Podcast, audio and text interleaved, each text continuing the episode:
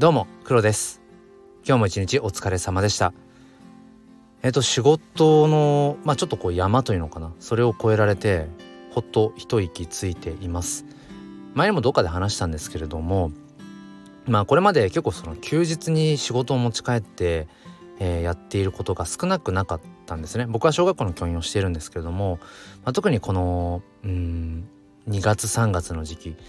えー、まあ、あとは、うん、夏頃まあ、夏明け9月とかっていうところもあの通知表成績の時期なんですね。でこれってのは通常業務プラスアルファではとてもじゃないけど、えー、仕事量がやっぱり増えてこなせてなかったんです。でもそれって自分で自分にそういうバイアスをかけてる思い込んじゃってるんじゃないかっていうなんかね仮説がふと仮説っていうとちょっと大げさですけどなんかねふと浮かんできてやれないって思ってるからやれないんじゃないの？って思い今回のこのね2月3月の通知表に関しては休日に持ち帰らずに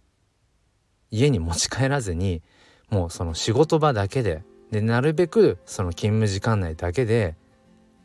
やってみようって思って。そしたら今、まあ、まだね全部終わってないんですけれども、まあ、結構な山はもうね超えたんですよね。やれんじゃんって思って。うん。やっぱりそのやれないってそもそも思い込んでいたらやっぱりいつまでたってもやれないんだよなって。でもこの時間の中でこの限られた中でもうやれることだけにするっていうふうになんか決め込んでしまえばあのなんだろう、まあ、なんとかなるものなのかもなって今思っています。うん。まあもちろんそのね今までその休日とかを返上してやっていた分いくらでも時間がかけられたんですよね。でそうすると結局まあ再現ないというのかな。キリがないんですよね。このまあ仕事って何でもそうだと思うんですけども、うん、結局キリがないので、まあ、どこまでその追求していくかってことはねやっぱりその仕事に対する熱量とか思いってものでもあるんだけれども、うん、でもやっぱりなんだろうな。自分の中でまやっぱりその仕事っていうものとプライベートっていうものをなんかもっと明確にね線引きをしてうん行きたいなっていう思いがやっぱ強くなってきたんですよね日に日に。なので今回そういうふうにまあ今までできないと思っていた思い込みを取っ払ってみて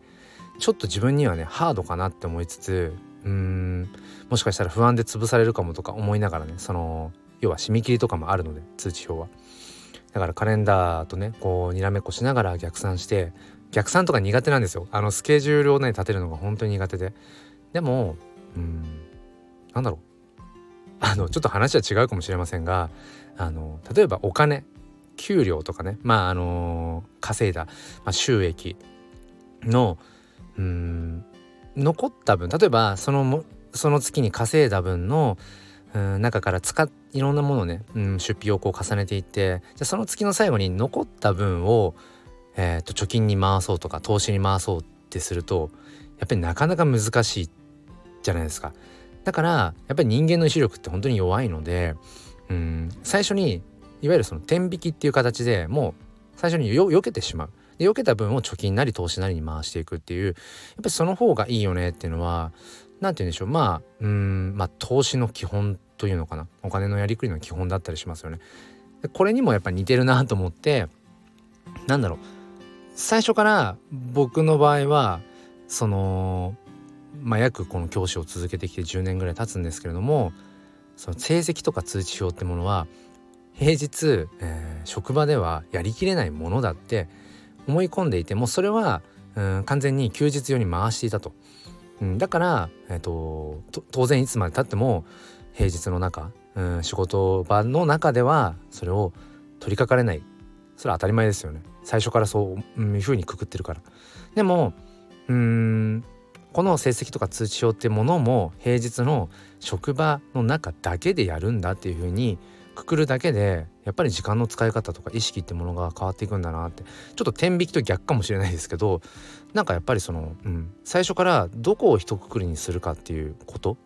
うん、そこの大切さっていうのを改めて感じました。いやこれねごめんなさい。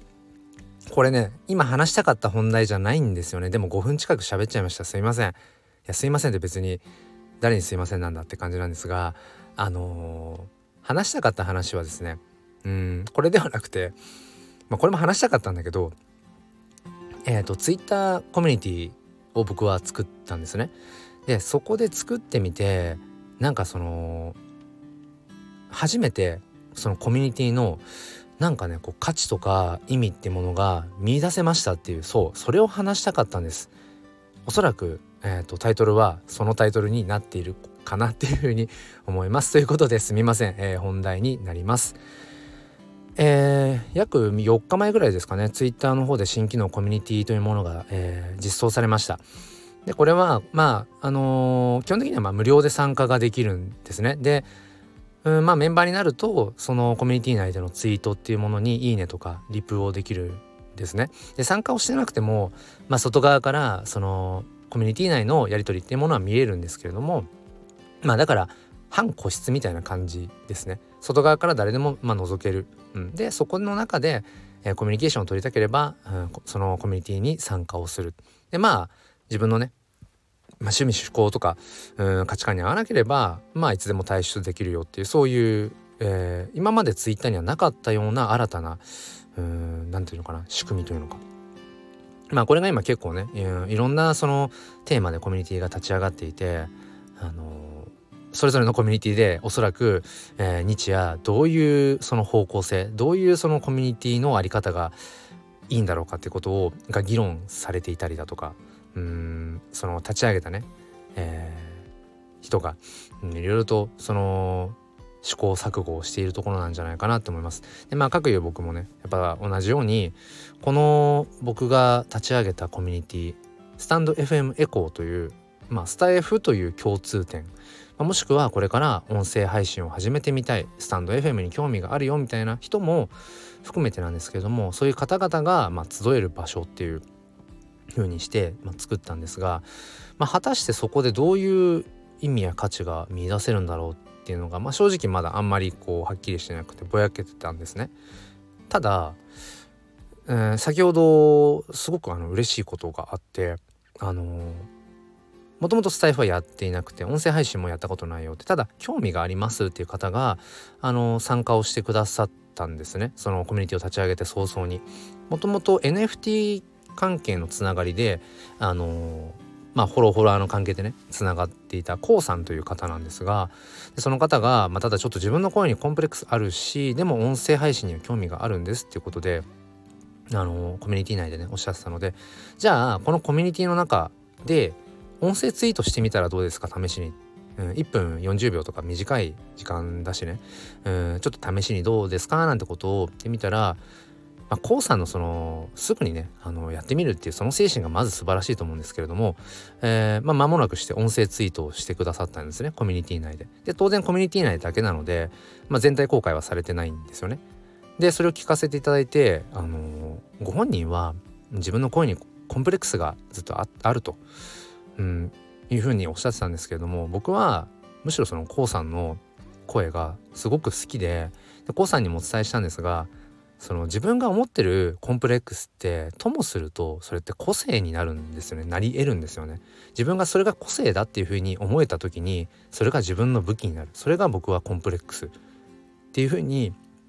捉えられるんじゃないかなってことを思っています。もちろん全部が全部ね。そういうふうに捉えられるあの性質のものばかりじゃないかもしれないけれども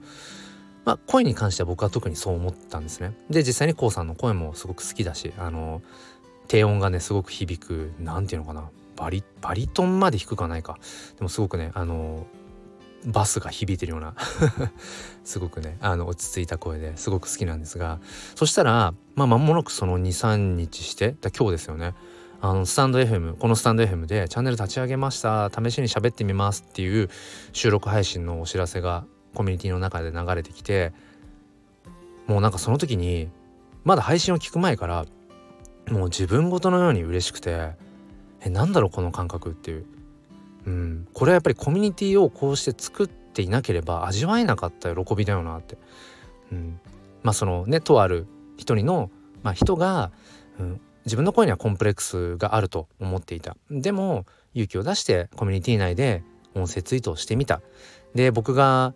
まあこういうねちょっと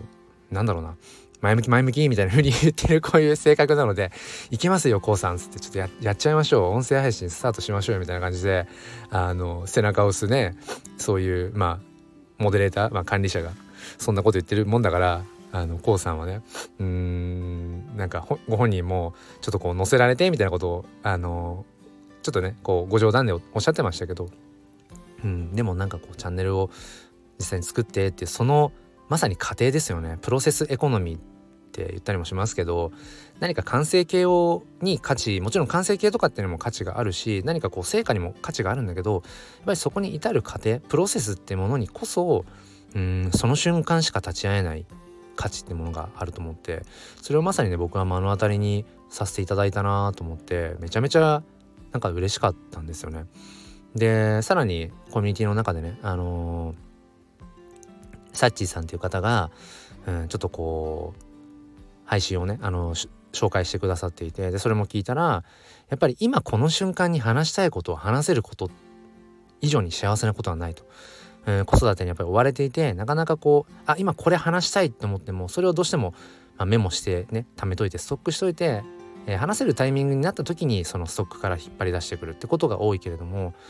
やっぱりその熱量ってものがどんどんねこう冷めていってしまうだから今これを話したいって思った時に話せる喜びっていうのを配信されていてでそれをまたそのねえー、こうさんが参考になりますなんてことをコミュニティ内でおっしゃっててなんだろうないいじゃんコミュニティって えと思っています。うん、で今あのコミュニティの中でねなんかいろいろ僕も試行錯誤しようと思ってコミュニティ内のハッシュタグ企画と題してあのこのハッシュタグを見たメンバーの人は今自分がハマってることを一つ ごめんなさい声がかすれてますね、えー、自分が今ハマってることを一つあの紹介するみたいな、うん、そういうちょっとバトンを回してみたりだとか。うん、でそんな中でえっ、ー、とメンバーであるねあの鉄佐野さんっていう方がいらっしゃって、えーまあ、僕がその好きな NFT 関係のあのクリプト忍者っていうその辺りにまあちょっとこう関係していたりする方なんですけれどもその方がそのハッシュタグ企画であの最近最近かな？あのウクレレをなんか始めたと。なんか初めて楽器を手に取ったみたいなことをおっしゃってくださってて何て言うのかな？あのまあ変な話そのスタンド FM の配信に直接関係のあることではないんだけれどもあテスタノさんそのウクレレ始めたんだとかやってるんだとか。あそういえばあのこのメンバーの中にねいらっしゃるうんあの方ウクレレそういえばやってますよとか、えー、あの方いつもなんかギターでライブ配信されてますねとかなんかそんなような会話が生まれたりだとかしてうんまたそのこのスタンド FM の音声配信から生まれるコミュニケーションとは違ったなんだろうな、うん、会話っていうものがなんか徐々に徐々に生まれていて、うんあのー、その辺りにもねなんだか、まあ、価値、うん、があるんじゃないかななんてことを、えー、感じています。えー、ということで、えー、まだまだ立ち上がったばかり立ち上げたばかりのコミュニティなんですけれどもうんそこにこう見出せる価値ってものが少しずつなんか僕もねつかめてきたような気がします。まあなんかちょっとこう思い立った時にふらっと立ち寄れるような、まあ、喫茶店、まあ、居酒屋スナックなんだろう。何でもいいんですけどあのー、そういうねちょっと思い出した時に行ってみようかな。でもいいしなんかしょっちゅうしょっちゅうそこにね遊びに来る。でもいいしなんかその参加してくださっているメンバーの方々がそれぞれがそれぞれに使いたいように使えるような場所、うん、になっていければいいのかななんてことを、えー、思っています。ということで、えー、この配信を聞いてくださった方は是非 説明欄の方から、えー、スタイフエコーの、えー、コミュニティの方に遊びに来てください。お待ちしております。ということで、えー、僕の地域では今雨が降ってますね。明日は晴れるかな。はいということで今日も一日お疲れ様でした。それでは明日も心に前向きファインダーを。ではまた。